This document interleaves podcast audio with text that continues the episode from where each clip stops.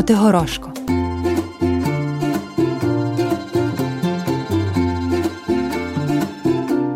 Був собі один чоловік, мав шестеро синів та одну дочку. Пішли вони в поле орати і наказали, щоб сестра винесла їм обід. Вона каже А де ж ви будете орати? Я не знаю. Вони кажуть ми будемо тягти скибу від дому аж до тієї ниви, де будемо орати. То ти за тією борозною і йди. Поїхали. А Змій жив над тим полем у лісі та взяв тую скибу, закотив, а свою витяг до своїх палаців. От вона як понесла братам обідати та пішла за тією скибою, і доти йшла, аж поки зайшла до Змієвого двора. Там її Змій і вхопив. Поприходили сини ввечері додому та й кажуть матері Весь день орали, а ви нам не прислали й пообідати. Як то не прислала? Адже Оленка понесла, та й досі її нема. Я думала, вона з вами вернеться. Чи не заблукалась? Брати й кажуть треба йти шукати її. Та й пішли всі шість за тією скибою і зайшли таки до того Змієвого двора, де їх сестра була. Приходять туди, коли вона там. Братики мої милі, де ж я вас подіну, як Змій прилетить? Він же вас поїсть. Коли цей Змій летить? А, каже. Людський дух пахне. А що, хлопці, битися чи миритися? Ні, кажуть, битися. Ходіть же на залізний тік. Пішли на залізний тік битися. Недовго й билися, як ударив їх Змій, так і загнав у той тік. Забрав їх тоді тільки живих та й закинув до глибокої темниці. А той чоловік та жінка ждуть та й ждуть синів. Нема.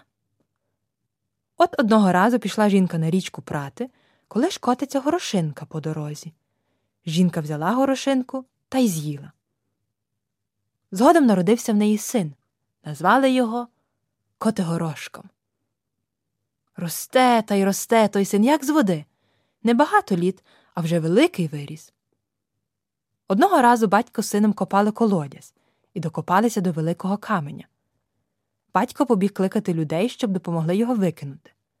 Поки батько ходив, а Котигорошко взяв та й викинув. Приходять люди, як глянули, аж поторопіли. Так злякались, що в його така сила, та й хотіли його вбити. А він підкинув того каменя вгору та й підхопив, люди й повтікали. От копають далі та й докопалися до великого шматка заліза. Витяг його Котигорошко та й забрав. От і питається раз Котигорошко в батька в матері. Десь повинні були в мене бути брати й сестри. Е, кажуть, синку, була в тебе й сестра, і шестеро братів, та таке й таке їм трапилось. Ну, каже він, так я ж піду їх шукати. Батько й мати умовляють його. Не йди, сину, шестеро пішло та загинуло, а то ти один, щоб не загинув. Ні, так і піду. Як же таки свою кров та не визволити? Взяв те залізо, що викопав, та й поніс до коваля. Скуй, каже мені, булаву та велику. Як почав коваль кувати, то скував таку, що в силу з кузні винесли. Узяв Котигорошко тую булаву, як замахнув, як кинув угору, та й каже до батька Ляжу я спати, а ви мене збудіть, як летітиме вона через дванадцять суток. Та й ліг. На тринадцяті сутки гуде тая булава. Збудив його батько, він схопився, підставив пальця, булава як ударилась об його, так і розкочилась надвоє. Він і каже Ні, з цією булавою не можна йти шукати братів та сестру. Треба скувати другу. Поніс її знову до коваля. На, каже, перекуй, щоб було по мені. Викував коваль ще більшу. Котигорошко й ту шпурнув угору та й ліг знов спати на дванадцять суток. На тринадцяті сутки летить тая булава назад, реве, аж земля труситься. Збудили Котогорошка, він схопився, підставив пальця. Булава як ударилась об його, тільки трошки зігнулась. Ну, з тією булавою можна шукати братів та сестру. Печіть, мамо, буханці та сушіть сухарці, піду. Узяв тую булаву, в торбу буханців, сухарців, попрощався, пішов.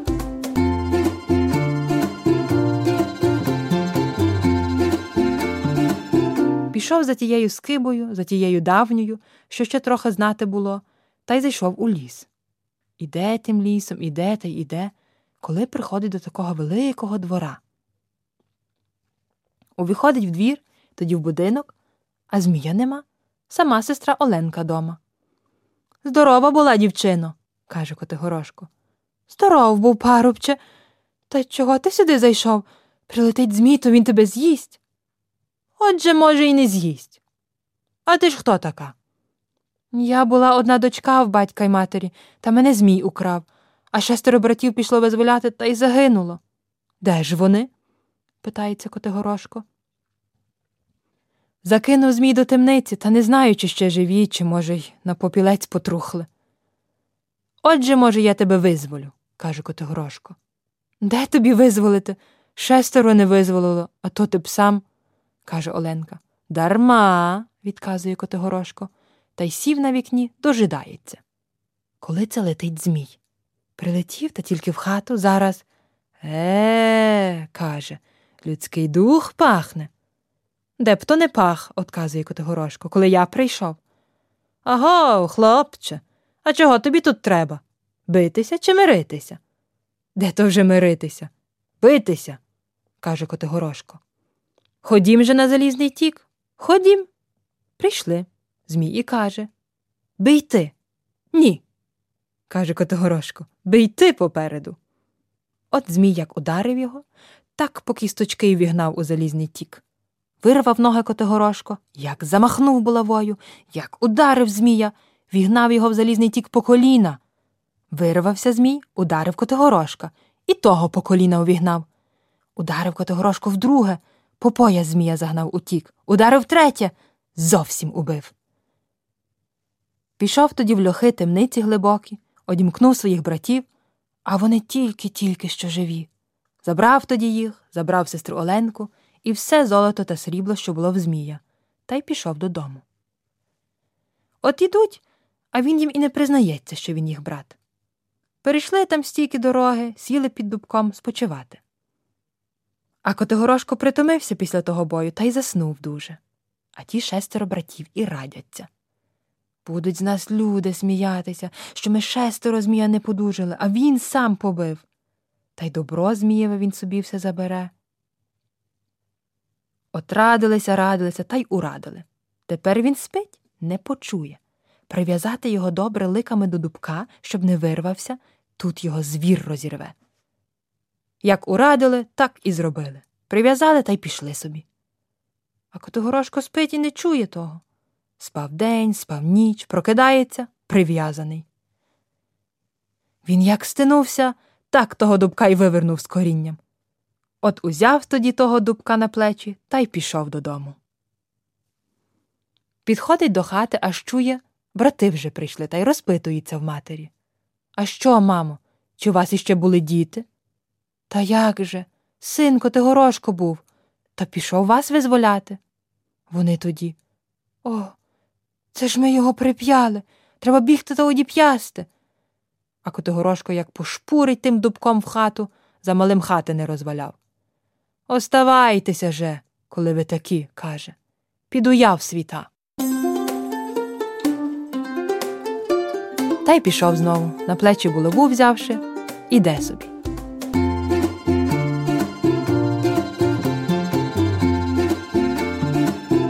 Іде та йде, коли дивиться відтіль гора і відсіль гора, а між ними чоловік. Руками й ногами в ті гори вперся та й розпихає їх, каже Котигорошко. Боже поможи, дай Боже здоров'я. А що то ти, чоловіче, робиш? Гори розпихаєш, щоб шлях був. А куди йдеш? питає Котигорошко. Щастя шукати. Ну, то й я туди. А як ти звешся? Верни гора. А ти? Котигорошко. Ходімо разом? Ходім. Пішли вони. Ідуть, коли бачать, чоловік серед лісу як махне рукою, так дуби й вивертає з корінням. Боже, поможи, дай Боже здоров'я. А що ти, чоловіче, робиш? Дерева вивертаю, щоб і ти було просторіше. А куди йдеш? Щастя шукати. Ну, то й ми туди. А як звешся? Верне дуб. А ви? Котигорошко й Вернегора. Ходім разом. Ходім. Пішли втрьох. Ідуть, коли бачать чоловік із здоровенними вусами над річкою. Як крутнув вусом, так вода й розступилася. Що й по дну можна перейти. Вони до нього. Боже, поможи, дай Боже здоров'я. А що ти, чоловіче, робиш? Та воду одвертаю, щоб річку перейти. А куди йдеш? Щастя шукати. Ну, та й ми туди. А як звешся? Крути вуз, а ви? Котигорошко, верне гора, верне дуб. Ходімо разом. Ходім. Пішли. І так їм добре йти. Де гора на дорозі, верне гора перекине, де ліс, верне дуб виверне, де річка, крутивус воду одверне. От зайшли вони в такий великий ліс, коли бачать, аж у лісі стоїть хатка. Увійшли в хатку нікого нема. Котигорошко й каже Отут ми й заночуємо. Переночували, а на другий день Котигорошко знову каже Ти, Вернигоро, зоставайся дома та вари їсти, а ми втрьох підемо на полювання. Пішли вони, а Вернигора наварив їсти та ліг спочивати. Коли хтось стукає в двері. От чини. Невеликий пан, отчиниш і сам, каже Вернигора. Двері очинилися, та й знов хтось кричить Пересади через поріг. Невеликий пан, перелізеш і сам. Коли влазить дідок маленький, а борода на сажень волочиться, як ухопив Вернигору за чуба та й почепив його на гвіздок на стіну, а сам усе, що було наварене, виїв, випив, у Вернигори з спини ремінь шкіри видрав та й подався. Вернигора крутивсь, крутився, якось одірвав свого чубка, кинувся знову варити, поки товариші поприходили уже до варії. А чого ти запізнився з обідом? Та задрімав трохи. Наїлися та й полягали спати. На другий день встають, Котигорошко й каже Ну, тепер ти, Вернедубе, зоставайся, а ми підемо на полювання. Пішли вони, а Вернедуб наварив їсти та й ліг спочивати. Аж хтось стукає в двері. От чини. Невеликий пан, чиниш і сам. Пересади через поріг. Невеликий пан, перелізеш і сам. Коли лізе дідок маленький, а борода на сажень волочиться. Як ухопить Вернедуба за чуба та й почепив на гвіздок. А сам усе, що було наварене, виїв, випив, у Вернедуба з спини ремінь шкіри видрав та й подався. Вернедуб борсався, борсався, якось уже там звідка зірвався, та й нум швидше обідати варити. Коли це приходить товариство. А що ти з обідом опізнився? Та задрімав, каже, трохи. А Вернигора вже й мовчить, догадався, що воно було. На третій день зостався крутивуз. І з ним те саме. А Котигорошко й каже Ну, та й ліниві ви обідати варити. Уже завтра вийдіть на полювання, а я зостануся дома.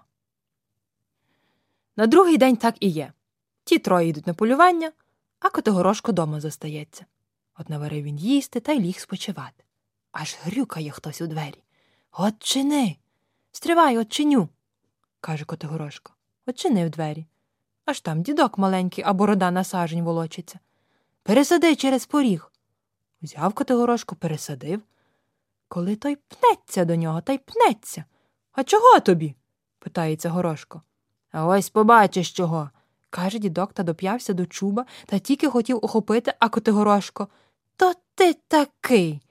Та собі хап його за бороду, вхопив сокиру, потяг його до дуба, розколов його, заправив у розколену дідову бороду та й защикнув її там.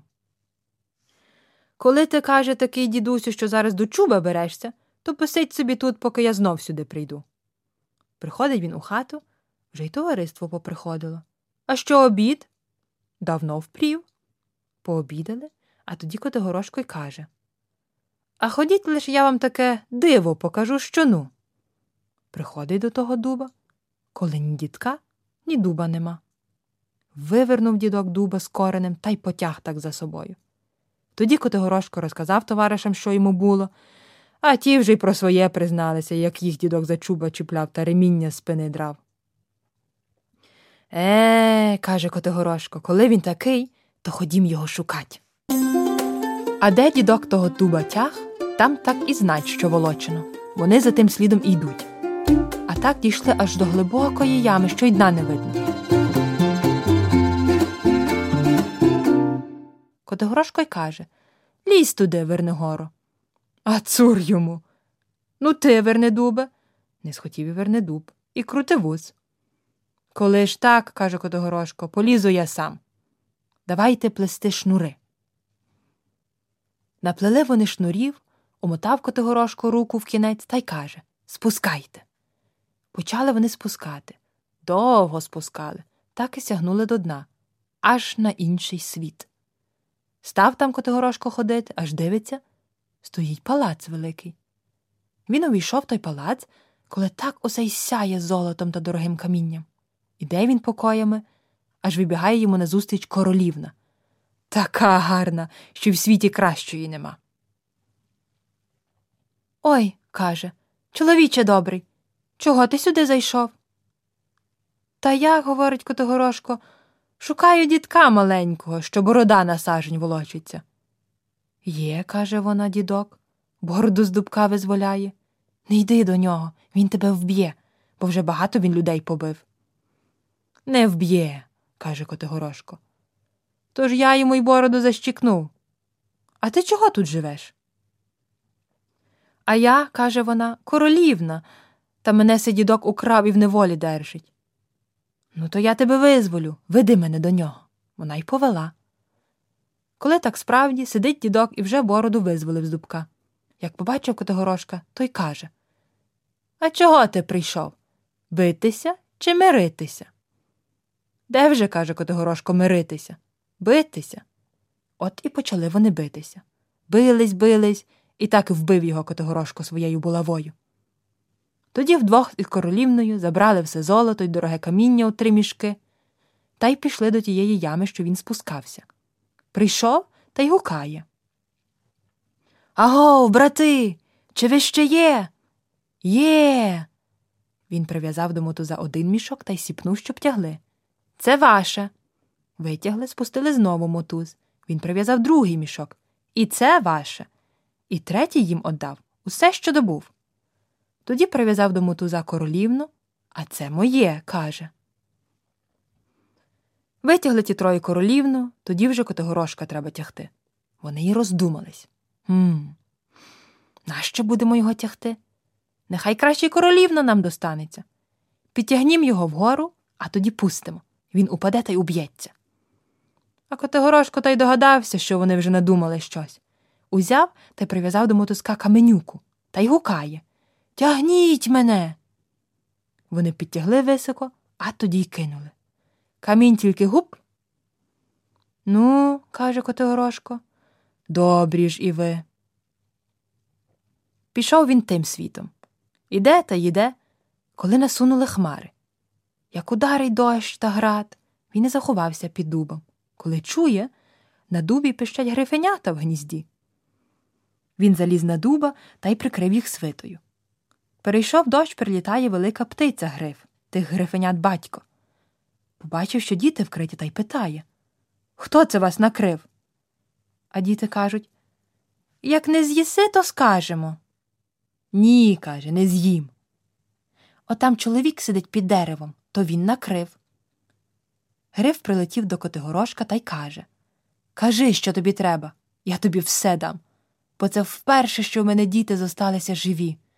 А то я все полечу, а тут піде дощ, вони в гнізді й зальються. Винеси мене, каже Котигорошко, на той світ. Ну, добру, ти мені загадку загадав. Ну, та дарма, треба летіти. Візьмімо з собою шість кадобів м'яса та шість кадобів води.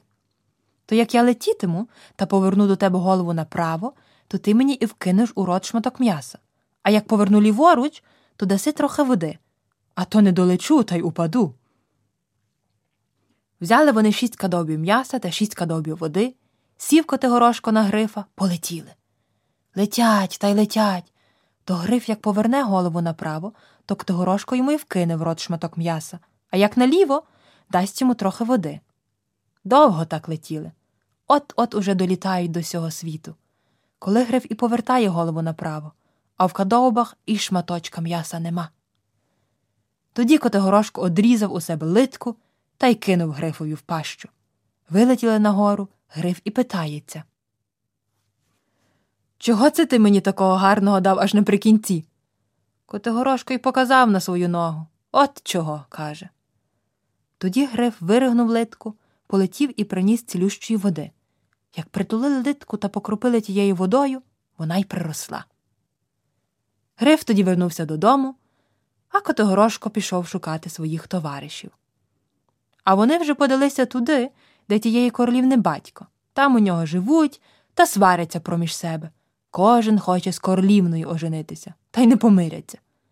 Коли це приходить Котигорошко. Вони полякалися, думали, що він їх повбиває, а він і каже Рідні брати, та й то зрадили. Мушу вас простити. Та й простив.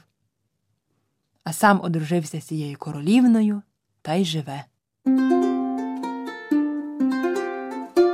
Це була казка Котигорошко. Читала Марта Кізима. Редагування та постановка Гудрун Гартман і ШтефаніГац. Аудіозапис і техніка Мелані Інден. Виробництво ГАЕ2 Культур 2022 рік. З дружньою підтримкою Сонатон музики.